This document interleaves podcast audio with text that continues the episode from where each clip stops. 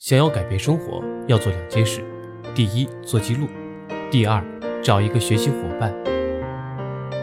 最近我思考了几个我自己生活中碰到的影响力不足的问题。第一个，几年前我与负责亚太地区的同事在新加坡举行一个会议，旨在通过会议让同事们知道如何更好地销售公司的新产品。当时旧产品卖得很好，但新产品的销售情况不佳。需要在会议中调动他们。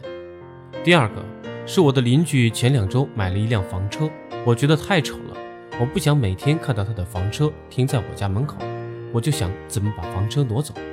第三个是每周三我们开一个写作小组会，检查小组写进度。有一个人每次该交写作任务的时候总是完不成，让我觉得很挫败，因为跟出版商合作。有写作进度的要求，我必须考虑让合作者完成进度。如果你觉得第一个是销售问题，第二个是房车问题，第三个是写作问题的话，那么你就错了。这些其实都不是简单的问题，是影响力的问题。第四个例子，我儿子的问题。有一天晚上九点，警察给我打电话，说有一个年轻人声称是您的儿子，他跟他的朋友大半夜里。对经过他们前面的车子丢水球，我开车到警察局把他接回来。当时我想，我需要怎么影响他，不能让他做傻事。最近我还想到另外一个例子，就是我的邻居叫杰姆。一周前我去医院探望他，他当时有心梗问题发作。我这一次看他的时候，已经是第三次心脏病发作了。其实他第一次心脏病发作的时候，大夫就告诫他要饮食调节。但是他没有做到，结果导致了第二次和第三次的发作。我这位邻居研究的是行为变化，他希望饮食习惯有所改变，希望能够多做运动，但是每一次都做不到。当我们讲到影响力的时候，不是指某些人才会有这些问题，其实我们生活的周围都有影响力不足的问题。那么我们为什么缺乏影响力呢？我们处在一个快节奏的环境中。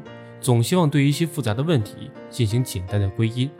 我们所处的环境创造并包容了我们一切的行为习惯。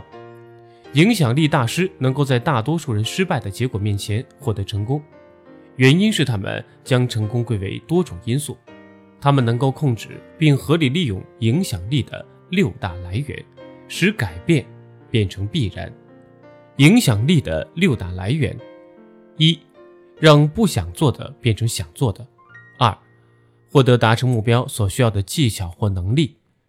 三，获得他人给予的鼓励。四，获得他人提供的支持。五，获得激励。六，改变环境。多数正向的关键行为都让人感到乏味、恐惧，甚至难以接受；多数负面行为让人感觉很愉悦，至少短时间看来是不错的。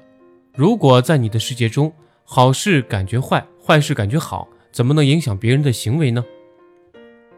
这是一个非常大的美国医院的院长，他当时特别沮丧，因为他希望医护人员做一件特别简单的事情，就是跟医患接触之前和之后及时洗手。这个医院中只有百分之五十的人会在病患接触前洗手，糟透了！这是拿病患冒险，我们希望做到百分之一百。有没有员工已经这么做了，已经能够实现百分百的情况去洗手呢？这样的话，我们看这些员工是不是特别有干劲和激情，总是自愿去洗手呢？如果不是这样的话，他们为什么这么做？大家想想，为什么有人感受跟别人不一样呢？为什么有个人的动力跟别人不一样？我们了解有百分之五在洗手方面特别自觉，为什么？就是因为在他们的生命中曾经有就医的经历，被别人交叉感染了，因为别人没有洗手，所以他们的感受就是不一样了。我从中调查到了什么？前提错了，并没有说有一个人的行为让人感受好，另外一些人让人感受不好。所有行为都可能是正面的，也可能是负面的。半夜向家人的车上砸水球，对同样一个人的感受可能好。可能不好，决定因素是什么？大家一般会改变别人的思维与行动，这些通用的方法行之无效。我们喜欢用语言去说服、去说教，比如威胁的方法，还有羞耻等等的方式改变他人的行为，多数情况下并不奏效。在医院里可以直接用体检的方法。一个人对于洗手的感受不同，是因为自己过去有直接的经验，他们亲眼看到不洗手严重的后果是什么，他们就有后果严重的感觉。影响力大师做的跟别人不一样的地方，不只是说教，而是形成一种经验，让大家有直观的对自身行为后果的认识。这样的话，就会有不同的感受了。假如说你现在供职一个大学的电话呼叫中心，这个团队。四十个学生打电话给校友，让之前毕业的这些校友捐钱资助学生。这些学生痛恨自己的工作，经常被人家挂电话。接到电话的人会愤怒，骂打电话的人。这个工作不开心，离职率很高。问题是怎么让痛恨工作的人有不同的感受呢？工作就是帮助他们，在投入电话工时增加百分之四十二，同时。募捐收入增加百分之一百七十一。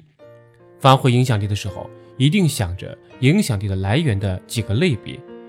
你想要发挥的影响力到底影响的是哪一部分？动力还是能力？社会还是个人？我们从几个测试的结果中看到了什么？女孩的做法是跟所有人说：“你明天把午餐带进来。当他们吃饭的时候，你就要求跟学生在午餐的时候谈一谈，说。”十年前，我在密西根大学念医学院，那时候我还剩下两年，但是钱不够了。我当时想先辍学赚更多的钱，然后再回来把书念完。然后我拿到奖学金以后，我就把书念完了，就不用中途辍学了。这些学生会发现，由于自己所做的工作能够使更多的人生命获得更好的提升。这个女孩花了十分钟讲了她的个人故事，结果发生了什么？呼叫中心提高了百分之一百四十二的产能，收入增加了百分之一百七十一。问这个学生的时候，他并不知道他为什么有更好的提升。有人说我经验更好，一个月以前我的考试所有的表现都不是很好。有些学生说我现在打电话的速度更快了。当你问他为什么做得更好的时候，他们给你的答案其实不是真正转变的原因。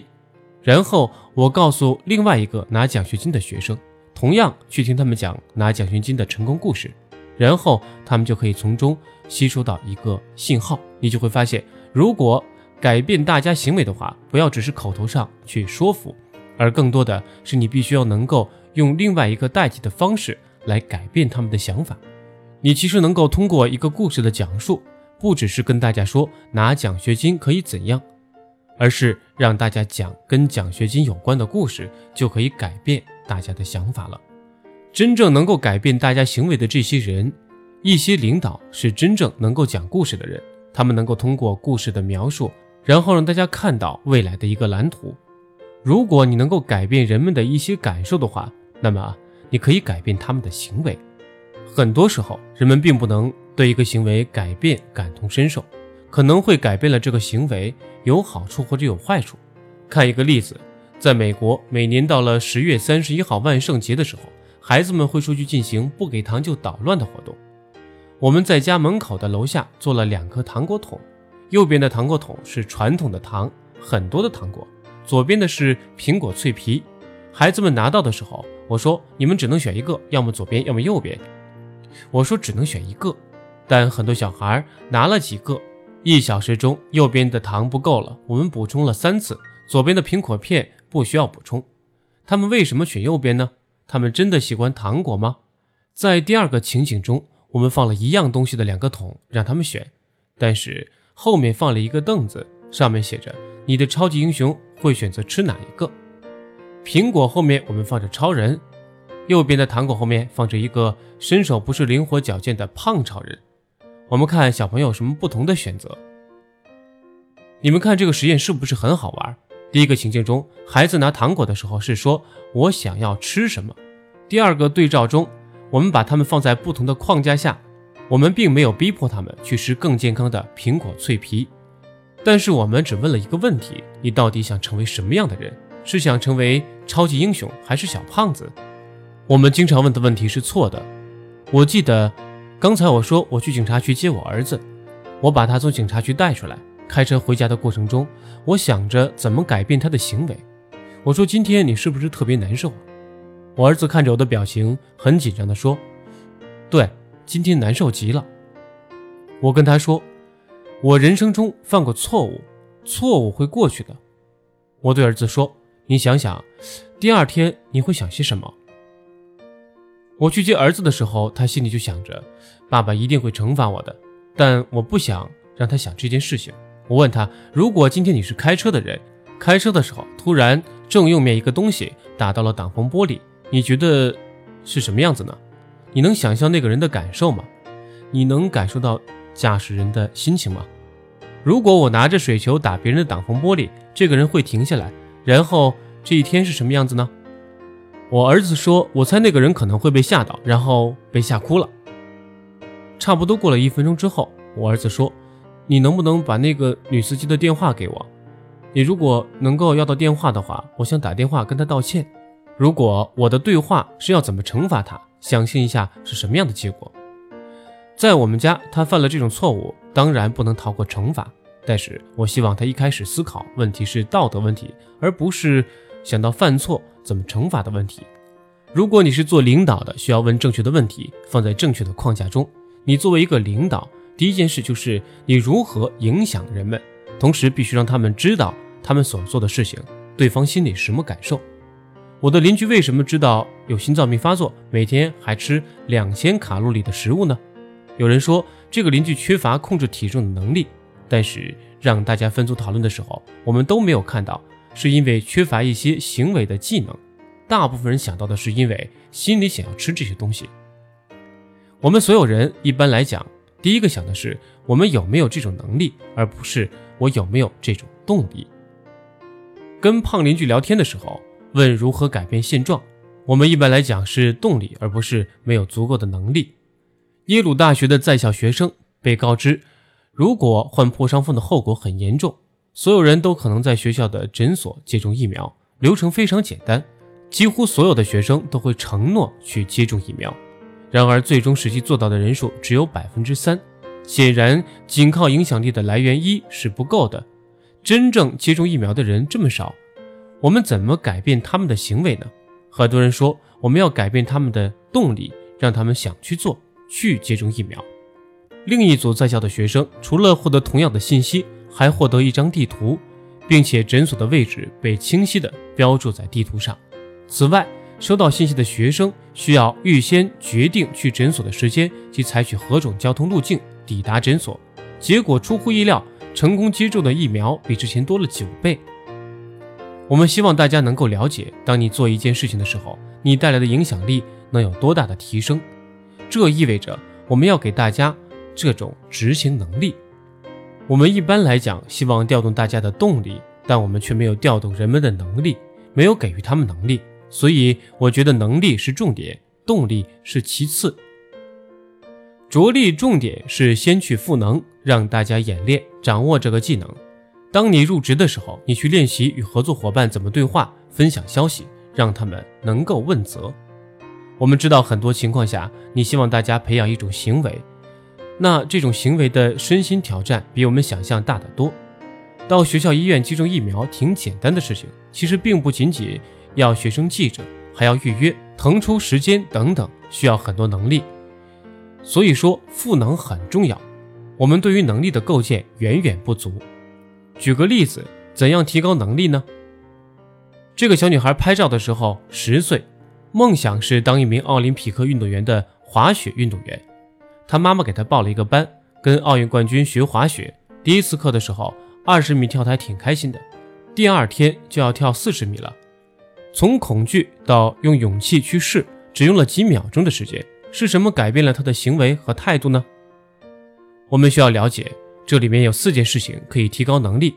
学习速度其实是因为具备了四个条件：第一，在真实的场景中练习；第二，专注提高特定的技能，教练说你关注滑雪板就行了；第三，要突破个人极限，不要太难，不要太容易。第四就是给予及时的反馈。组织这些练习的时候，四个条件具备，学习速度非常快。缺一个也能学，但速度没那么快了。我们可以看到区别就在这个地方。我们需要学的东西，要做更多针对性的强化训练，也就是说，要根据那四个条件组织训练。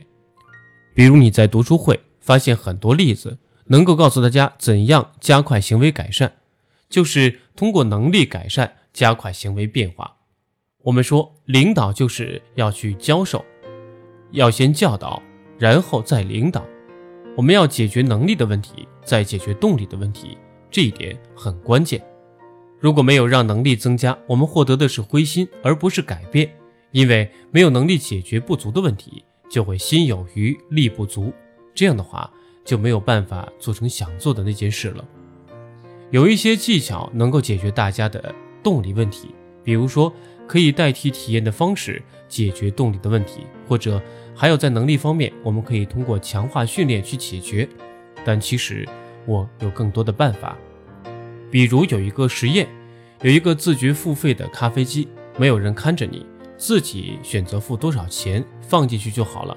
有多少人付钱呢？其实付钱者寥寥无几。后来科学家考虑改变图片会不会改变卖咖啡的人的行为呢？原因在于，人们本来觉得这是一个私人的决策，但是现在，在众目睽睽之下，这虽然只是张图片，作为人类，我们的行为还是会有变化的。如果有人盯着我的话，或者我们觉得别人对我们的期望是什么样的时候，我们会不会有不同的行为呢？另外，还有一种社会影响，也就是周边的人对我们的选择做出的影响。最强影响力来源就是这个，但是我们几乎不用。我们的改变有多快，取决于大家能够对话和追责的速度和质量。也就是说，这种健康文化的核心在于我们需要以身作则，引导别人。第六个就是去看我们的物理环境是什么，我们如何能让坏的行为更难，让好的行为更容易？这其实是一个最终的影响力来源，让我们能够锁定胜局。比如居住环境对于饮食的选择有很大的影响，但是我们没有意识到，我们总是说动力不足、决心不大等等这些事情。我们几年前做了一个实验，找二十四个小男孩，十一岁左右，都是足球队员，让他们十一点的时候过来，然后练两个小时的足球，一点钟练球结束。这时候他们饥肠辘辘，进了房子，他们排在两边，一个个挨着饿。一个桌子上，大盘子和盛饭的大勺子；另外一个桌子上是小盘子和小勺子。他们想吃什么就吃什么。你觉得哪边吃的更多呢？盘子大、勺子大吃的多，多吃了百分之七十三。他们都说自己吃饱了，觉得跟另外一桌的孩子吃的一样饱，但结果让我们惊叹。人们觉得我们一直吃，吃到感觉饱了，其实并不是。而是我们一直吃，直到周围的环境让我们感觉到饱了为止。所以，这里一个很重要的影响力来源就是我们的物理环境。我们必须考虑到周围的环境的一些影响，比如说你的一些空间、工具以及流程表、提示牌等等。这其实是六个影响力中的一个来源。领导者最重要的一个能力是对别人发挥影响。为什么很多企业即便挑对了战略，但最后执行很差？就是因为没有办法调动人的行为，真正成功的人能够考虑的面面俱到。你必须知道如何多管齐下。如果你能够运用四项以上的影响力来源，那么就可以比别人发挥十倍以上的成功几率。